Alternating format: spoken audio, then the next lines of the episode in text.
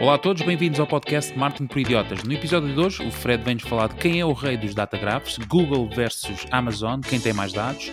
O Diogo questiona se será que as métricas ainda são importantes na comunicação digital. E por último, o Miguel mostra-nos o que mudou nas pesquisas em 2021. Este é o Martin por Idiotas. Olá a todos, sejam então muito bem-vindos ao podcast Marketing por Idiotas. Podcast são todas as semanas o Diogo, o Miguel, o Fred e eu, o Ricardo, vos trazemos as últimas tendências, notícias e novidades sobre marketing, negócios e tecnologia. Se procuravam um canal para se manter informados sobre estes temas, estão no sítio certo. Olá, Diogo. Olá. Olá, Fred. Viva. E olá, Miguel. Alô. Antes de continuarmos com o podcast, só para relembrar, neste podcast temos um momento do shout-out do Twitter, onde anunciamos os novos subscritores, subscritores da nossa conta de Twitter, Martin Idiota, que é também onde podem interagir connosco. Temos também um momento das rapidinhas, que ao contrário daquilo que possam pensar, são apenas as notícias mais importantes da semana em formato rápido. E por último, a poderosíssima e sempre útil ferramenta da semana. Esta semana vamos começar aqui algo de forma diferente. Uh, vamos começar pelo Miguel. Ok. Não sei se estavas preparado, foi assim algo inusitado. Eu, eu, eu, por acaso estava mesmo à espera que agora dissesse outro nome. Epá, mas pronto, saiu assim a primeira, primeira rifa. Okay. Então, traz um tema polémico, não é? Porque já tivemos aqui a bater em off e isto vai dar. Uh, mas vai ser giro para quem nos está a ouvir já para aqui já para antecipar uh, a discussão que aí vem no meio do teu, do teu, do teu tema. Portanto, Miguel, o palco é teu, por favor, uh, okay. Vamos lá embora. Então pronto, todos os anos a plataforma SEMrush uh, lança o seu relatório State of Search, onde fala sobre o que mudou no mundo web, com especial foco nas pesquisas e motores de busca. Uh, se em 2020 a pandemia mudou o mundo, em 2021 comprovou-se que o mundo mudou para sempre, principalmente no mundo das pesquisas online, segundo a SEMrush. Um, se ainda se mantêm focados nas táticas pré-pandemia, então, meus meninos, está na altura de mudar. Uh, pelo menos foi esta a promessa do início do artigo que comecei a ler. Vamos lá ver se vocês acham que é verdade ou não. ok. Uh, este relatório, o State of Search 2022, analisa os mercados principais do mundo e as principais estratégias de crescimento pós-pandemia. Uh, podem fazer o download do relatório completo no link do artigo ou então no nosso grupo WhatsApp em w.marketingporidiotas.pt. Uh, ah, aqui vão algumas highlights ou insights deste relatório. Uh, em 2020 o número de sites disparou com a abertura de muitas lojas online. Pá, mind blowing, era preciso este relatório para percebermos isto, ok? A nível do tráfego desktop, o tráfego feito nos, computador, nos computadores aumentou o considerável. O tráfego. É o tráfego. é o tra... Pá, tráfego de droga, né? Isto pronto. Não, mas o, o tráfego via desktop aumentou consideravelmente. Eu reparei nisto em algumas das minhas campanhas, apesar dos meus homólogos uh, acharem que não, ou não sei, vamos ver, vamos ver nos comentários que têm a seguir. Uh, a tendência manteve-se mesmo no verão de 2021, onde já se levantaram muitas restrições aqui da pandemia. Ok? Uh, a nível de como se pesquisa online, as palavras-chave informativas representam 60% dos termos de pesquisas. Para quem não sabe, existem quatro tipos de palavras-chave. São as informativas, são pessoas que estão à procura de resposta a uma questão ou informação geral. Por exemplo, vão ao Google e escrevem como fugir aos impostos. Ok? Depois há as palavras de navegação, são pessoas que procuram um site específico ou, ou página, tipo site das finanças, ok? Depois, as comerciais são pessoas que estão à procura de marcas ou serviços, por exemplo, o contabilista que perceba de malabarismo fiscal, e as transacionais, que são pessoas que querem completar uma ação ou compra, bilhete de avião, Lisboa-Panamá, por exemplo. Bem, antes de mais, obrigado, Miguel, por teres partilhado as tuas, o teu top pesquisas. Sim. Exato, exato. O que se passa, Miguel? Já no, no episódio passado, tu estavas numa, a, a, perguntar se estava na altura de passar os quadros para o nome da tua mulher. Não sei, o que é que se está a passar? Epá, epá, a minha vida, a minha vida está, desde que estou incubado, isto está tudo, está tudo virado para para Uh, eles dizem que aumentou a volatilidade no ranking dos sites, ou seja, há mais, mais sites a subir e a descer nas posições todos os dias. Uh, aparecem menos anúncios no topo das páginas dos resultados das pesquisas. Uh, eu, eu, esta não sinto isto, mas pronto, é uma, é uma, da, uma das highlights do, do relatório. Sim, Epá, sim, sim, sim, eles dizem que aparecem menos quantidade, eu não sei aonde, talvez no Bangladesh, mas aqui epá, eu, eu, eu vejo, vejo sempre anúncios. Uh, dizem que os snippets também foram mostrados menos vezes. Eu não sei o nome em português disto. É aqueles, aquelas pequenas informações de meta. fragmentos estruturados. Exato, fragmentos estruturados, ok. Uh, Aqui, mas em, em contrapartida, aqueles facts com respostas rápidas foram mostrados mais vezes em 2021 do que em 2020. Ah, talvez esteja ligado, como as pessoas andam a fazer, aparentemente 60% é fazer perguntas na- nas pesquisas. Eles mostram aqui respostas rápidas e isso, hum, isso houve aqui um crescimento. Ahm, esta também é importante. O Google continua a ignorar as tags do título na- nas páginas e reescreveu o título cerca de 62% das vezes. Lembram-se temos falado disto num podcast anterior? Ok, quase a terminar para não vos estar aqui a encher muita cabeça. Ah, a nível de e-commerce, o tráfego proveniente de pesquisas orgânicas baixou 23,2%. Ok? A Amazon perdeu cerca de 37,5% do tráfego orgânico e apareceu menos frequentemente nos anúncios pagos. Ah, o relatório depois fala de SEO e Core Web Vitals. Epá, mas eu nem vou meter nisso, ok? Aqui as questões para o painel. Ah, vocês têm o SEMrush pago e se sim podem-me arranjar a password? eu estive a, experimentar, tive a experimentar a versão grátis. Epá, já não experimentava aquilo há uns tempos e, epá, e aquilo é muito a porreiro. Se alguém tiver aí a password, ou mesmo na nossa. É que aquilo é caro, aquilo, aquilo paga-se bem. Ou mesmo alguém da. Ou mesmo alguém da nossa audiência, talvez, epá, não sei. Arranjámos aqui um sistema de sharing de password. Se partilhamos o Netflix, também podemos partilhar o SEMrush. Ok. Meu Deus. Ah, a tendência Havia um de, site disso, não era? Não havia um site de, disso. par- de partilha de subscrições. Ainda. Acho que era, acho que era. Exato, Não. eu por acaso do SEMrush vejo val- da- do Netflix, epá, pronto, 7 euros é muito dinheiro, né? Mas, mas pronto, se calhar essa não, é, não vale tanto a pena partilhar, mas a do SEMrush acho que vale. Ahm, a tendência de haver. Exato. Fica aqui a questão. A tendência de haver um, de haver um aumento de pesquisas no desktop eh, vem para ficar com isto o teletrabalho? O que é que poderá estar a influenciar isto ou não? Mobile first eh, já não é. Bem, este ano já não a apresentámos também como tendência, né? Ah, que foi apresentado durante uma data de tempo. E finalmente, a grande pergunta, Ricardo. O e-commerce está a aumentar, mas o tráfego orgânico que chega às lojas baixou 23% e a Amazon 37%. São as lojas e a Amazon que não otimizam bem ou é o Google que anda a fazer das suas para promover o Google Shopping? O que é que vocês acham? Meu Deus, isso foi uma frase com 3 metros. Mas percebeste, é?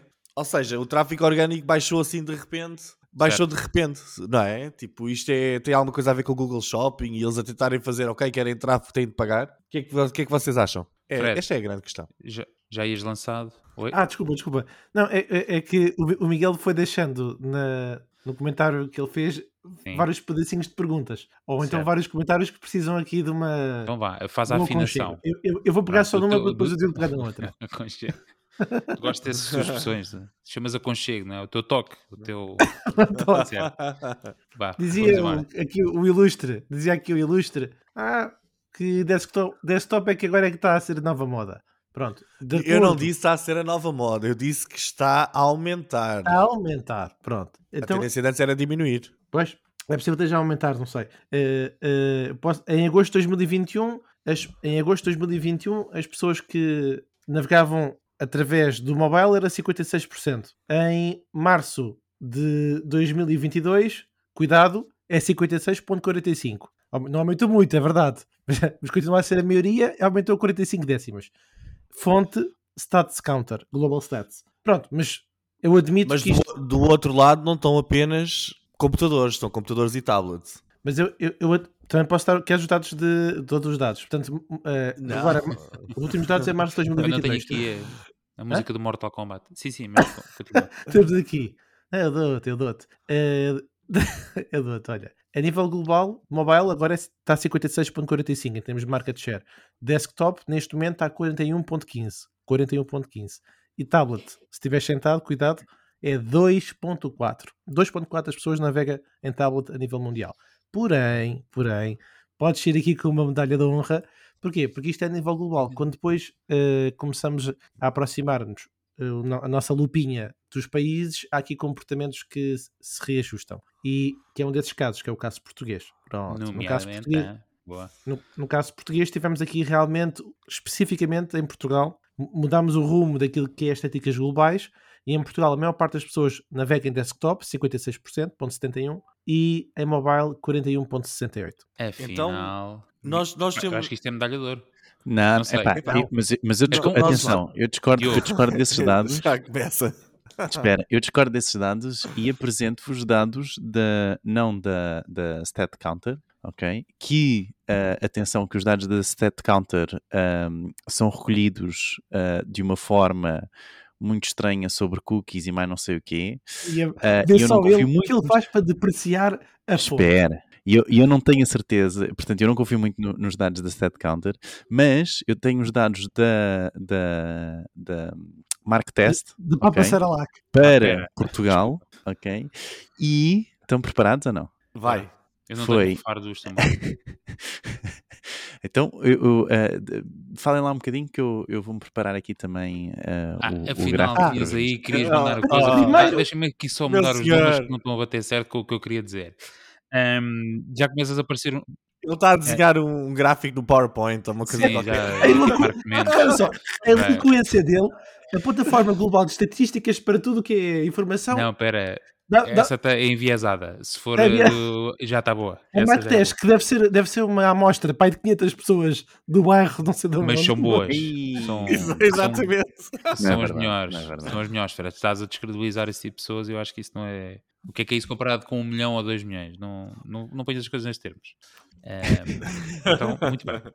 Eh, Diogo, por favor. O estudo não sei, mas a partir Ah, de estudo não interessa. 2018, que ah, um, entre 2017 e 2018 foi quando ah, em Portugal, segundo os dados da Mark Test, ok, e do Barame de Internet, ah, e é um painel de, não é, nem sei se é painel, ah, mas pronto, fica aqui depois Ah, não para reverem, fica o link. Vejam a, a qualidade da intervenção do Diogo. Não vá. sabe. De 2007, 2018. Não sabe Entre- se é um entre barómetro ou se é um painel. 2017, entre 2017 e 2018, Aquilo que o artigo ou o estudo que o Miguel trouxe, em boa verdade, não dizia ipsis verbis que, hum, que o desktop estava a aumentar. Simplesmente exato, tinha que havido um havia uma tendência, sim, sim. Exato. Olha, eu tenho aqui outro, tenho aqui outro dado. que a, a venda, a venda de computadores cresceu 15% em 2021, Diogo. Isso é verdade. Sim, sim, sim. Isso, é, sim, Isso também. tem havido um Não- aumento. Não, não desmento isso. Sim, de Ah, facto, bem, mas, mas vamos aqui, eu já me enterrei. Pronto, eu fico também, eu fico ao link. para- O que é que tu disseste? Já, já te enterraste? já me enterrei aqui, portanto não, não, ah, não vale a pena insistir mais aqui sobre os dados, mas fica o link da Mark Test, que depois pode trazer um pouco do, do Stand Counter, mas eu, por exemplo, confiaria mais na, na Mark Test sobre o mercado português. Anyway, o que, o que eu gostava de comentar aqui, eu não sei se, desculpa Fred, não sei se querias dizer mais alguma coisa sobre os dados. Ia só dizer que entre o tempo que tu pesquisaste, nós estamos aqui chachoritos, eu abri aqui uma aba de uma outra fonte que também deve estar enviesada, que é a Statista. Também dá para ter assim uns dados fixos. E então colocas mobile usage versus desktop. Mas agora eu vou deixar para tu fazeres ou para os nossos ouvintes fazerem, que é para não, que é para não batermos mais no ceguinho. Boa, boa, boa. Ah, pronto, e um, eu realmente aquilo que eu destaco e, e aquilo que também o Miguel destacou foi esta questão do, do tráfego orgânico. Eu não estou a ver porque é que, ah, bem, em princípio o que eu, acho que o que o estudo fala é sobretudo sobre as 100, as 100, as 100 mais pesqui- as 100 pesquisas, sobretudo ahm, que eles tiveram, ah, mais pesquisadas, aliás, que eles tiveram a medir, ok? Um, e, e- e realmente aí a Amazon saiu de várias dessas 100 pesquisas ou das, das pesquisas mais ah, ah, procuradas no Google. Ah, e isso sim eu penso que é realmente um move da Google um, de forma a, a se conseguir e, e a conseguir ah, alavancar outros sites que não a, a concorrência que, que, que muitas vezes ah, é a Amazon para eles, porque Oh. também eles têm o Google Shopping que têm que promover. Diz. Tu estás a admitir que a Google pode manipular os resultados da pesquisa em proveito próprio? Foi isso que disseste? Não, e, e o engraçado é que eles fazem isto de uma forma muito, ah, ah, ah, muito bem, que é, ah. Muito bem. que é, eles, e não sei se vocês, e nós falámos aqui um pouco no programa até, do, do, do último update que aconteceu sobre reviews de produto. Ok? E, e os sites que são destacados, ah, portanto, o update é um- uma atualização no algoritmo da, da Google ahm, de forma a decidir o que é que vai ficar na- nas primeiras posições ou, ou abaixo, ou as pontuações das posições, não é? Ahm, e como eles, através desta, destas atualizações, é? conseguem alterar o, o sistema sem estarem ou sem terem que ah, ir lá uh, ao, ao, ao, sistema e simplesmente dizer Amazon vai para baixo, não é? Não. O que eles fazem é alterar o algoritmo para que as suas condições, tanto para o utilizador como para eles, sejam o mais favoráveis, não é? E mesmo para os outros e-commerce. Ou seja, para as lojas normais, né? Shopify sim, e essas sim, coisas sim, todas, sim. Já ninguém aparece à borla. Ou aparecem menos à borla. Não, não é que já ninguém apareça à, à borla e a ideia é, na verdade, até que a Google tem tentado, a estratégia da Google parece ultimamente um, tem sido muito mais no destaque, mesmo que seja organicamente, uh, para esta questão de, de produtos do que uh, ser só em termos de anúncios, porque eles preferem, a ideia é que, ou isto teoriza-se como é óbvio, mas a, a, a, teoria é que a Google, de forma a fazer frente às pesquisas diretas que acontecem dentro da Amazon, a Google quer sobretudo ser uh, uma, uma plataforma onde os utilizadores vão pesquisar também produtos versus utilizadores que vão diretamente à Amazon. Isto acontece sobretudo nos Estados Unidos, onde os utilizadores querem comprar e vão logo à Amazon, não vão procurar na Google. Ao contrário, por exemplo, se calhar do comportamento que acontece cá em Portugal, que se calhar é um pouco diferente. Mas um, isto nos Estados Unidos é uma realidade. Uh, uh, e então a Google está-se a tentar posicionar ao, ao, máximo como uma boa uh, fonte de, de, de, de informação, mesmo que orgânica, ok? Mesmo que tenha de destacar as fontes orgânicas e que perca dinheiro nisso, um, mas quer ser uma opção para o utilizador e quer ser a melhor opção para o utilizador. Portanto, eu, não, eu não sei uh, aqui porque é que isto poderia estar a baixar, porque se baixou na Amazon, uh, uh, baixou para, o, para as lojas, onde é que foi esse tráfego? Quer dizer que as pessoas acabaram por não comprar? Fica... Devem, estar a perder, devem estar a perder uma fortuna se a partir de agora tu, para aparecer a loja ou o teu produto da tua loja tens de pagar Google Shopping, coitado, epá, se calhar nós temos de fazer aqui uma epá, levantar dinheiro e fundos para, para, para darmos à Google para pagarem ordenados. não, eh, não, te esqueças que foi na, no, durante a pandemia que a Google Shopping uh, tornou um, o, o, a tab, não é? o separador de compras numa forma gratuita dos utilizadores a anunciarem os seus produtos. Os utilizadores, não, desculpem, as lojas anunciarem os seus produtos. Portanto, se vocês forem à, à tab de compras, ao separador de compras, vocês, as lojas que lá estão, os produtos que lá estão, uma parte é paga e outra parte era orgânica, é orgânica. Isto não acontecia no passado. Antes de 2019, 2020, isto não acontecia. Isto aconteceu apenas após a pandemia que foi libertado este mercado para uh, uh, produtos orgânicos. Um, e, e, é isso. Agora, onde é que foram estes 23% que as lojas também baixaram? Portanto, baixou para a Amazon, baixou para o resto das lojas. Eu não estou a ver onde é que foi o tráfego. Então, o tráfego quer dizer que o utilizador uh, destas pesquisas de compra, não é? Que, que, se classificam como pesquisas de compra, por exemplo, onde é que elas terão ido? Será que eram mesmo de compra? Um, ou as pessoas simplesmente não foram pesquisar diretamente no Google e foram às lojas? Pois. Fica a questão. Fred, tens algum.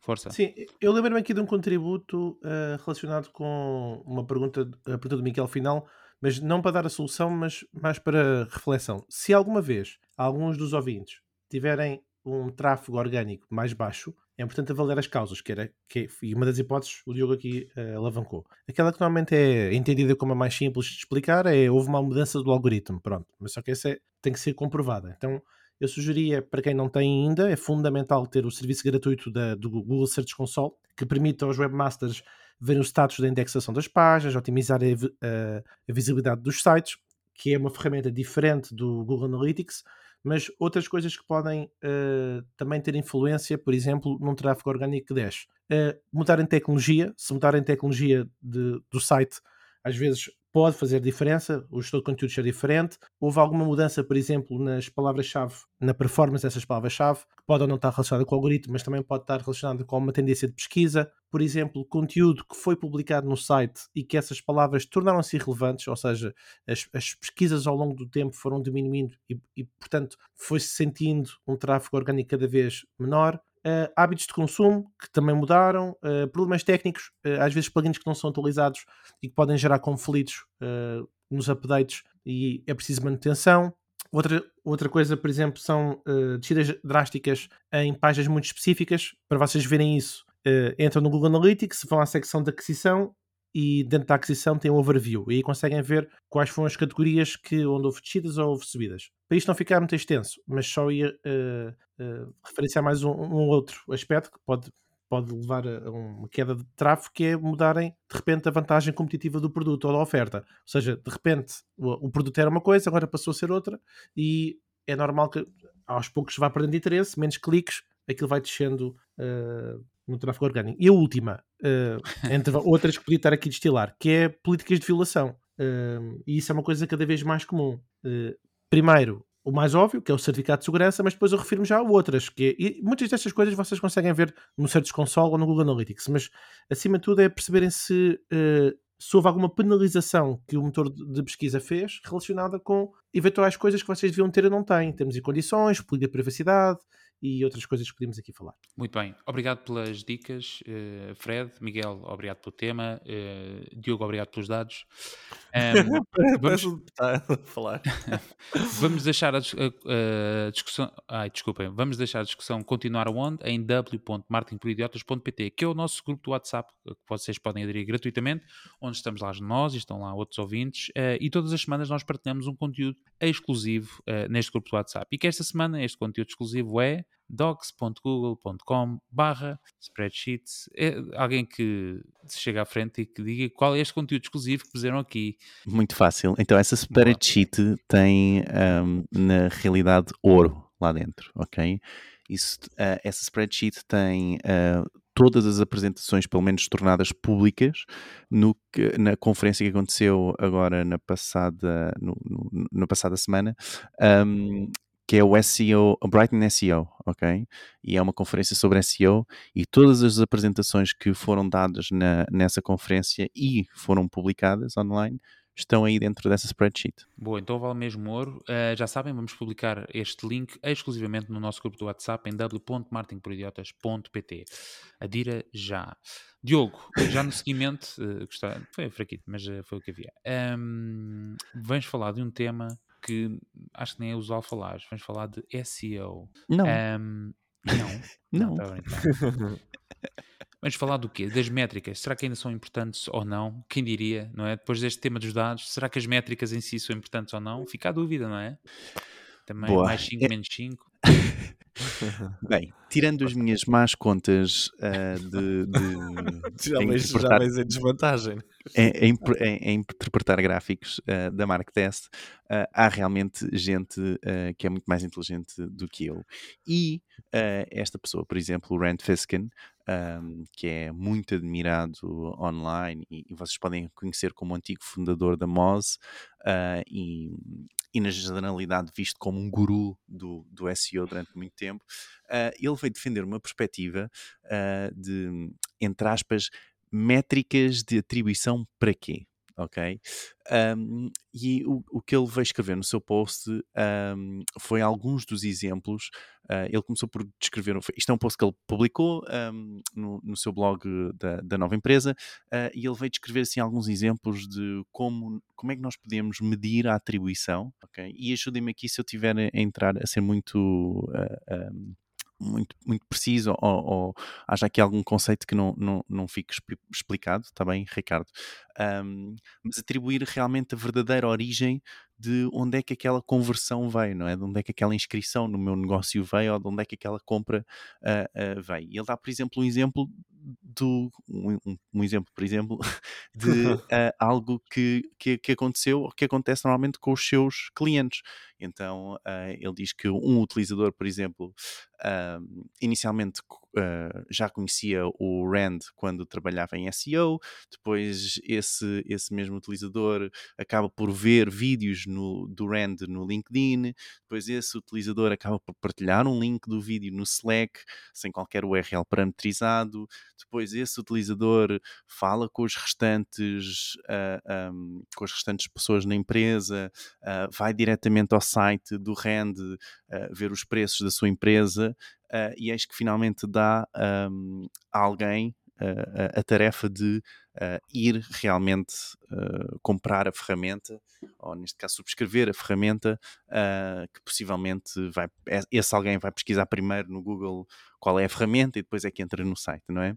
E, por exemplo, se nós estivéssemos a, a trabalhar com o Google Analytics, neste caso, o, o, o, a atribuição desta venda seria para Google orgânico, não é? Portanto, o utilizador tinha entrado direct, mas era outro utilizador, todo o conhecimento anteriormente no ponto 1, 2 e 3, isso não era relevante, não é? O Google Analytics não consegue medir isso. Um, e na verdade, só o utilizador que depois no final foi uh, comprar a ferramenta ou subscrever a ferramenta, o Google Analytics diria que aquele utilizador veio de Google orgânico, o que não é verdade. Pronto. Um, e ele, ele, ele, ele realmente põe esta questão que é uh, uh, há, há, tantas há, há, realmente muitas ferramentas onde nós conseguimos tentar descobrir o que é que aconteceu. Portanto, todo este, este funil que aconteceu Uh, e tentar medir todos esses pontos. E essas ferramentas, por norma, têm um, um, custo enorme. Mas será que esse custo compensa? É a questão dele. E segundo ele, no final do artigo, não é? Ele, ele acaba por dizer: pá, confie no vosso instinto. Ok? Um, porque, em princípio, o vosso instinto, se uh, vocês sentirem que as coisas estão a funcionar, isso, por norma, está certo. Ok? Uh, e a minha questão para vocês é, é, é muito essa: é, é o, que, o, que, é que vocês pensam disto? Devemos estar nós tão presos a estas métricas de atribuição um, ou nem por isso? E devemos confiar mais no nosso instinto? Deixem-me só adicionar um disclaimer que é a empresa dele uh, atual Uh, funciona com influencers, ok? Com awareness, que muitas vezes não é mesurável, não é? Uh, e também ele acaba por adicionar uma lista do que é que poderia ser um instinto, uh, um nosso instinto mais informado, ok? E é isso. Muito bem. Miguel, alinhas ou não com esta visão do Rand de eu confesso, é demais é demasiado? Eu confesso que o meu primeiro instinto Foi começar aos gritos e a saltar da cadeira, dizer que me embora, que isto é uma palhaçada e que já não estamos aqui a fazer nada, porque eu acredito que os instintos, uh, ou, ou, pelo menos acredito no seguinte: acho que a minim, minimizar os nossos instintos e passarmos a ser um bocadinho mais racionais foi uma das grandes promessas do marketing digital face a todos os outros meios de comunicação mais tradicionais, não é? Aquela ideia de epá, eu acho que o outdoor funciona e o outdoor ali e tal é visto por não sei quantas pessoas e umas estatísticas assim um bocado à doida, não é? Que se faziam, ou epá, é como eu acho que muita gente vê o Big Brother, isto, etc, etc, etc. Tudo, todos os problemas que os meios tradicionais têm do ponto de vista de medir conversões, ok? Uh, relativamente aqui às métricas de atribuição, Uh, epá, eu concordo, tendo em concordar com o homem, epá, digo, são uma, para mim, são uma grande tanga, mesmo ok? Uma venda ou uma conversão pode acontecer em vários contactos, como ele disse, é, tudo contribui para o objetivo final e concordo totalmente com isso. Acho que é raro, é raro uma compra em que a pessoa vê um produto pela primeira vez na vida numa landing page e decide comprá-lo logo. Eu acho que são precisos mais contactos, uh, mas acho que se é para andarmos a inventar, mais vale contabilizar só a última, ok? Não vale a pena. Tudo o resto parece-me que é, que é inventar, é tentar justificar o que foi feito anteriormente. Epá, e se calhar veio dali, ou veio do, da página, do outro sítio qualquer. Eu acho que é, é inventar. Eu, eu, pessoalmente não, não gosto dessa ideia. Eu prefiro ao menos saber que é aquela landing page que está a fazer aquela conversão, etc. E ser mais direto. Foi aquele anúncio A, B, C ou D e foi o, o copywriting ou a opção de anúncio XPTO epá, parece mais real. Agora assim, se é para andar a inventar métricas, eu acho que mais vale as métricas nem existirem e é tipo, ok, a conversão foi feita neste canal e acabou. Não, pelo menos tá é bom. a minha opinião. Epá, Converteu, está bom. De onde é que eu, veio? Eu, eu, eu, acho que, eu acho que sim, porque depois estarem a inventar, não é? Uma métrica, epá, a ideia de métrica deve ser, ok, epá, é, um, é científico, é matemática, é certo, não é, não é uma, uma, uma previsão, não é? Eu acho que mais vale termos todos os canais epá, e medirmos o engagement que temos nos diferentes canais e depois vamos jogando com isso, epá, utilizando algum do nosso instinto depois enquanto marketeers, obviamente, mas, mas é isso, epá, não tenho. Acho okay. que é uma grande tanga aceitarmos que o Google faça essa. O Google, o Facebook e quem quer que seja, faça essa, essas previsões malucas por nós. Boa. E é isto, está fechado. Fred. Eu hoje eu estava a ouvir o Miguel, estava a pensar, por acaso hoje vi um vídeo em que falava que as pessoas gostam muito do pensamento binário, que é ou é sim ou é não. Ou, ou a conversão acontece rápido ou então não acontece. É mais ou menos que eu, foi aquilo que eu ouvi do Miguel. Mas pronto, o standard do, da internet é o last, uh, last click attribution. É, esse é o standard da internet. Mas por isso é que. Só muito rápido para as pessoas perceberem.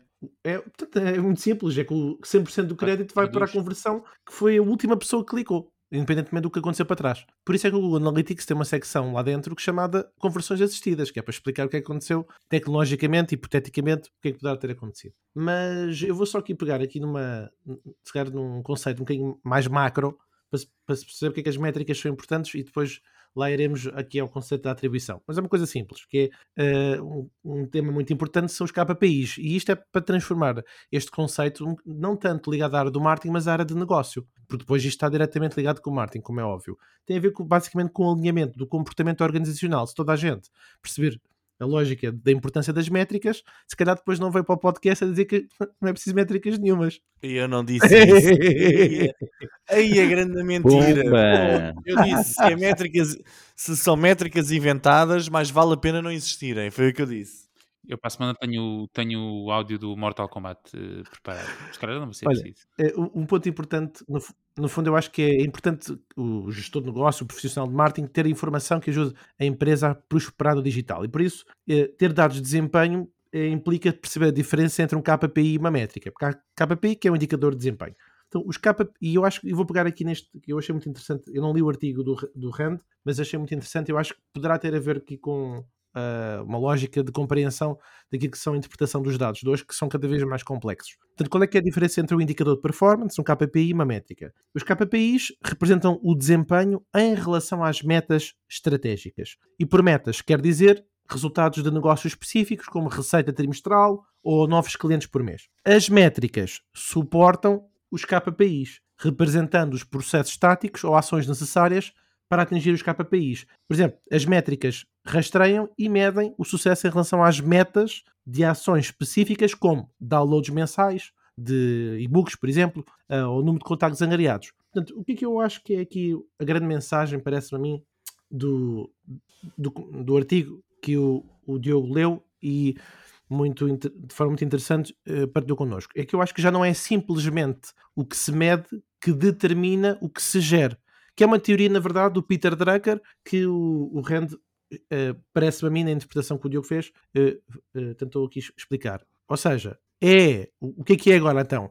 É o como descobrir o que medir, que vai determinar como gerir. Portanto, em resumo, eu acho que as organizações estão a reconhecer que a perícia executiva nem sempre vai indicar os melhores KPIs e, portanto, são precisos dados concretos, quantitativos e eh, plataformas sofisticadas, mas acima de tudo, e com isto fecho, interpretação. Eu acho que é preciso a interpretação dessa informação e quando uh, o Diogo fechou que com uma, um, uma, coisa que o Ren Feskin disse para fechar foi sigam o vosso instinto, eu acho que é isso. É uma perspicácia de liderança, identificar e refinar as medidas estratégicas-chave que vão levar determinada ação a gerar uma conversão. Boa. Então, um grande mix entre atribuição, não atribuição, instinto. Um, ehm, e é isso. Qual é a vossa opinião? w.martinporidiotas.pt é lá onde podem deixar um, ehm, e dizer se para vocês as métricas são ou não importantes, neste caso no que diz respeito a métricas de atribuição um, ehm, de conversões.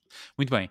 Antes de avançarmos para o Fred, uh, deixar só a nota, se gostarem muito do nosso podcast, por favor, subscrevam e não só deixem uma avaliação na vossa aplicação de podcast favorita, seja Google Podcast, Apple Podcast ou Spotify. É muito importante para nós.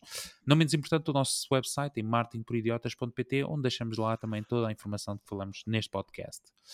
Fred, vamos então falar de mais dados. Epá, este programa foi sobre dados. É verdade. O meu tema de hoje é inspirado num artigo que li na Harvard Business Review sobre Data Graphs. Data Graph é conhecido como um software para cientistas de dados, analistas e pessoas que gostam de trabalhar com, com dados. Os Data Graphs, do ponto de vista conceptual, basicamente captam informação de como as pessoas trabalham, brincam, aprendem, socializam, realizam transações, viajam e fazem qualquer outra atividade que possa ser associada ao comércio.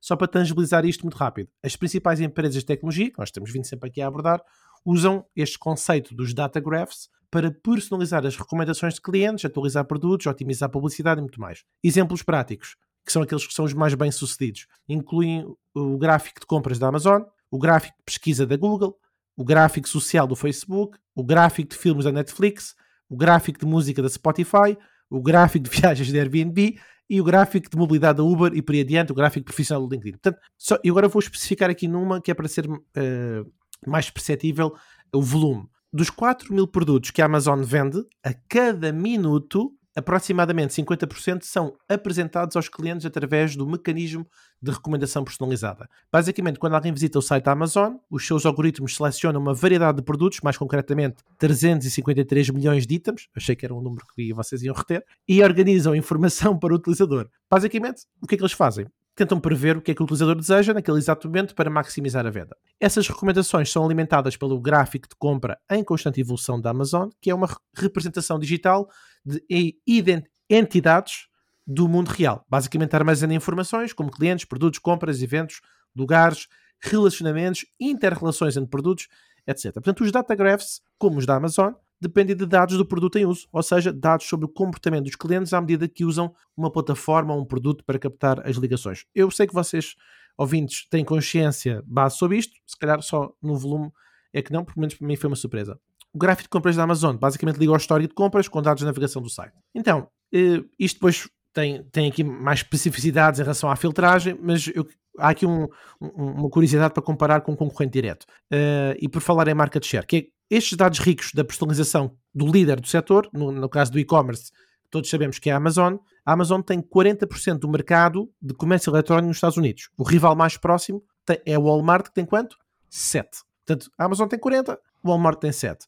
Segundo a estatista, Diogo, vai lá se a estatística dá para ti. É. Não sei se queres outra referência. Não, é a Mark Test, tens de encontrar o homólogo então, americano. para corroborar os dados que vais publicar. Enquanto aqui é a estatística, Diogo, desculpa lá. Mas a estatística diz que o market share a nível global da Amazon é de 13% e na Europa é de 10%. 10%. O qual é que é a grande curiosidade? É que para competir com a Amazon, o ano, o ano passado, precisamente em abril de 2021, a Google anunciou o seu chamado Shopping Graph que é um modelo aprimorado por inteligência artificial que recomenda produtos aos utilizadores enquanto eles estão a pesquisar no Google. Mais de mil milhões de pessoas pesquisam produtos na Google todos os dias, portanto, este shopping graph liga os dados de, enfim, vou dizer mais o um número que vai entrar a 100, 100 200, mas 24 mil milhões de listagens que, de várias pesquisas que as pessoas fazem na internet, que é o chamado que vai associar-se, desculpem, ao Knowledge Graph. Enfim, fechando, estamos a falar de dados estruturados, que foi o que falámos há bocadinho no início do podcast, e dados não estruturados do Android, pesquisa de voz e imagem, extensões do navegador do Chrome,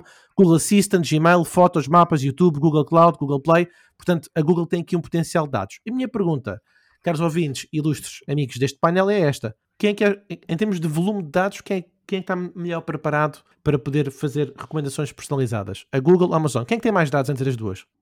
Então pronto, então isto dos data graphs, eh, otimizar performance, experiências e sugestões, epá, isto parece-me tantas vantagens das cookies que vai ser a próxima coisa a ser proibida. ok? Um, eu, eu, sou a favor de tudo que melhora a experiência é bom, isto parece-me que vai haver aqui um problema de, de, privacidade com estes data graphs todos, apesar de serem dados first party, mas são dados que, que, que veem o nosso comportamento, não é? Uh, eu há uns tempos atrás uh, vi uma informação de que a Visa conseguia prever em quanto tempo é que nós nos íamos divorciar, com seis meses de antecedência, por causa dos dados comportamentais das compras, etc. Não sei onde é que isto vai parar. Agora, relativamente à questão mesmo do Fred, uh, epá, eu acho que esta dimensão de dados são números completamente incompreensíveis por nós, como os mortais, epá, e é, eu imagino isto como pensamos no universo e a quantidade de estrelas que existem, se existem planetas habitáveis, ou se a teoria das cordas é verdadeira, e ficamos aqui a filosofar a noite inteira a beber, a beber um bom copo de vinho, a olhar para o céu estrelado, não é? Uh, eu não faço a mínima ideia de como responder esta pergunta, se quem é que está mais bem equipado ou não. As quantidades de dados são inimagináveis, ok? Eu, eu, eu não, não as consigo sequer imaginar. Uh, eu acredito que quem ganha esta luta não é quem tem mais dados, porque ambos têm pá, dados praticamente infinitos. Eu acho que é os que tiverem a melhor tecnologia para tratamento de dados uh, e machine learning e inteligência artificial. Ok? Eu não, não acredito que seja uma questão de quantidade, eu, eu acredito que seja uma questão de qualidade na, no tratamento destes mesmos dados. Epá, é o que eu tenho a dizer sobre isto. E vou olhar para o céu a seguir este podcast e, e filosofar e ver as luzes LED. Muito bem. Uh, Diogo. Então, eu, epá, eu acho, eu se tivesse, uh, eu vou meter aqui naquela bela decisão binária, um, e se tivesse que escolher entre uma opção e a outra, eu diria que a Google está muito mais pronta e preparada uh, uh, para o futuro do que a Amazon, no sentido em que uh, a Google tem muito mais informação comportamental do, por, muito uh, por causa do Android, diria eu, uh, e das pesquisas, como é óbvio, uh, que, que, detalham muito sobre a nossa vida. Mas eu diria que a Google está muito mais preparada para isto, não é? A Google há anos que investe em AI e o modelo da Google, não é? Acaba por ser muito dados, versus o da Amazon, que eu diria que é mais vendas do que propriamente dados, ok? Um, mesmo se nós olharmos para a plataforma de advertising da Google, ela é baseada em dados, não é? Os, as segmentações são dados. Uh, e então eu diria que a Google está muito mais habituada na transformação disto. Agora, o que a Google uh, muitas vezes falha, okay, e que por acaso não falhou com o seu motor de pesquisa, felizmente, e continua a, a, a estar uh, impecável nesse, nesse sentido, é a, um, na usabilidade dos produtos, seja em, em novos produtos como os, os, mil, eu já não sei quantos, quantos Androids Google é que existiram, uh, mas já foram muitos, muitas experiências, não é? Há muitos produtos Google que vieram cá para fora e que também nunca conseguiram uh, uh, sobressair, não é? E então há aí muitas falhas dentro da empresa, mas estamos a ver a Google neste caso como quase a Alphabet, não é? Que é todos estes, todos estes produtos que estão debaixo daquela, daquela marca. Mas eu diria que em termos de dados, a Google Motor de Pesquisa e esse departamento de pesquisa, não é? E de, e de, dados, não é? de, de, de comportamento, de, Android, etc., está muito mais preparada para uh, este, este shopping graph, para, para, para a inteligência artificial e conseguir explorar esses dados ao máximo. Muito bem, obrigado Diogo. Uh, não sei se quer algum comentário final. Não? Fica a dica. Eu gostei por acaso desse insight de que tu deste, Miguel, de que uh, a Visa uh, consegue, não é, prever um divórcio com com três meses de antecedência. Não sei, pode ser do Seis. tipo, já visitou o elefante branco três vezes esta semana. Vai, tipo, Exato, aumentou. Deve ser esse tipo de dados que analisa coisas muito simples. Uh, a gente pensa às vezes que é matemática e, e coisas, mas é, são coisas mesmo muito simples, subliminares e no fundo o que eles usam é um instinto. E agora, e agora a Google, na próxima vez que entrar lá uma pessoa, vai atribuir a conversão ao podcast. Exatamente. Corretamente. Para fazer o instinto. É assim que Muito bem. Afiliados. Foram os três temas que podem, uh, que podem discutir, quer no nosso Twitter, que vamos agora anunciar os nossos subscritores, quer na nossa, uh, no nosso grupo do WhatsApp, que podem entrar através do link w.martinperiodias.pt. E agora vamos então a um momento também muito esperado para aqueles que esperavam ansiosamente por ser anunciados uh, neste momento especial. Onde falamos então daqueles que são os nossos novos seguidores na nossa conta do Twitter, Martin Idiota. E são eles Ana. Então, um, esta semana temos o John Misty, a Beatriz Cardoso, a Francisca e, por último, a Cláudia Silva. E eles têm o nosso follow back. Muito bem. Obrigado a todos e bem-vindos. Uh, disponham, por favor, de, do Twitter enquanto ele é gratuito. Uh, sim, porque agora o Elon Musk, coisas. Bom, vamos já a outro momento uh, sem mais demoras, que é, uh, neste caso, são as rapidinhas notícias de marketing em Portugal em formato super rápido. Então, o continente afirma que que se saiba, não foram comprometidos os dados dos utilizadores do seu cartão Continente, ok? Isto é um follow-up ao nosso, ao nosso episódio anterior. Mas o Twitter lançou novos formatos de anúncio, uh, que podem ver em marketingporidiotas.pt. Um, o Microsoft Audience Ads vai finalmente chegar a Portugal este mês. Uh, esta é a rede de anúncios de display da Microsoft, que estava disponível já uh, em vários países lá fora, mas Portugal ainda não. Mais os tipos de fecheiros WebP, ok? Que são tipos de fecheiros de imagem, ok? Estão a ser propostos para serem um novo default do WordPress e isto é possível que vá transformar realmente uh, uh, a internet, ok? Recordo que este é o formato que consegue uma maior comp uh, compressão de imagem, mantendo o tamanho da imagem menor, com uma boa qualidade comparativamente a JPEGs e PNGs. Mais, foi descoberto que a ByteDance, a empresa mãe do TikTok, criou contas falsas no Instagram e no Snapchat para publicar conteúdo no TikTok, do TikTok, aliás, ok? Portanto, para publicarem esse conteúdo do TikTok nessas redes. Uh, mais, um bug do Facebook aumentou as visualizações de conteúdo prejudicial, prejudicial ao longo de seis meses. Uh, portanto, aqueles conteúdos que eles por norma bloqueiam, neste caso uh, aumentou as suas visualizações. Ups, é um bug. Mas o TikTok fez uma parceria com a Giphy, uh, a nova ferramenta de criação de vídeo, a biblioteca do TikTok. Um, o LinkedIn lança, uh, lançou o Career Pathfinder, uh, que mapeia percursos educativos para oportunidades de emprego. Ok? E é isso por esta semana. Muito bem, e foram então as uh, rapidinhas notícias mais importantes de marketing um, em formato rápido. Muito bem. Já viste, Miguel, como é que tu deves crescer, não é? Portanto, olhas aqui para a ByteDance, não é? E começas a fazer tudo o que são outras plataformas para cresceres a tua startup, tu vais lá e metes a eu acho interessante é que esta do, do WordPress adotar o WebP, ou, ou seja, numa altura que o 5G chegou e que já está tudo mil vezes mais rápido, é a altura que eles, para meterem aquela plataforma a um nível aceitável, têm de continuar a comprimir imagens, senão ninguém consegue. São os dados que continuam sempre super lentos. Mas, Epá, mas não te esqueças que a, que a, velocidade de carregamento de um site impacta, impacta diretamente a taxa de conversão. Pá.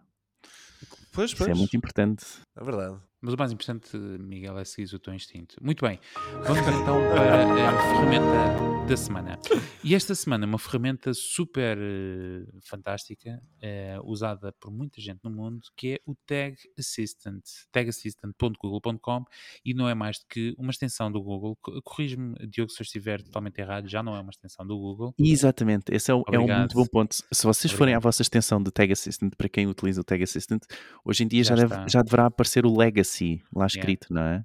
não é? Uh, exatamente porque esta é a nova uh, ferramenta do Tag Assistant. Portanto, é um site onde vocês vão e conseguem aceder, através deste site, aceder para outro site que tenha Google Analytics ou outra plataforma da Google e ver se estas tags estão a carregar, se estão a carregar bem e que informação é que foi disparada um, para, para dentro dessas plataformas. Boa, e podes ver não só dos teus sites, mas podes ver também sites da concorrência. Aliás, qualquer site, claro, certo? Claro, claro, claro. É só assim uh, podes tem... descobrir que és um big spender em alguns dos sites mais importantes É verdade, é verdade. E, e uh, tenham só atenção que a versão em português, uh, portanto, isto é uma versão que ainda está em beta, ok?